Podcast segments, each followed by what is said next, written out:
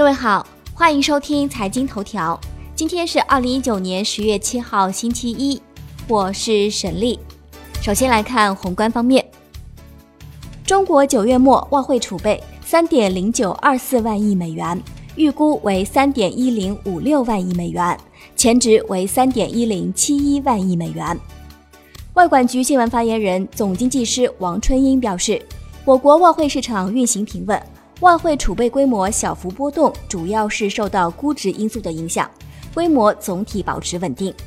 我国经济发展有巨大的韧性、潜力和回旋余地，长期向好的发展态势没有改变，并继续推进全方位改革开放，这将为外汇储备规模保持总体稳定提供有力支撑。统计局公布，一到八月基础设施投资同比增长百分之四点二。增速比一到七月份加快零点四个百分点。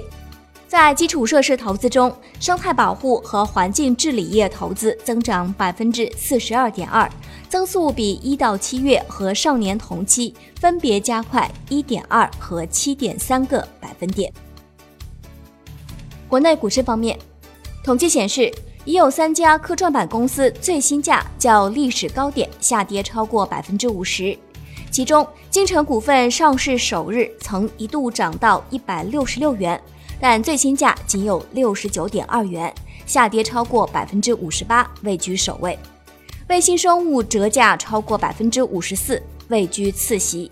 博楚电子折价超过百分之五十二，位居第三位。财税数字化供应商税友集团递交 A 股招股说明书，拟登陆上交所。募资九点一亿元，蚂蚁金服通过上海云星创投持有该公司百分之四点九九的股权，成为最大的机构投资人。金融方面，发改委表示，我国将深入开展信易贷，缓解中小微企业融资难、融资贵的问题，提高金融服务实体经济的质量效果。另外，我国将建立健全信用信息归集共享查询机制。将建立健全中小微企业信用评价体系，鼓励地方政府出台信义贷支持政策。产业方面，国庆档电影总票房已经突破四十亿元，成为史上最强国庆档。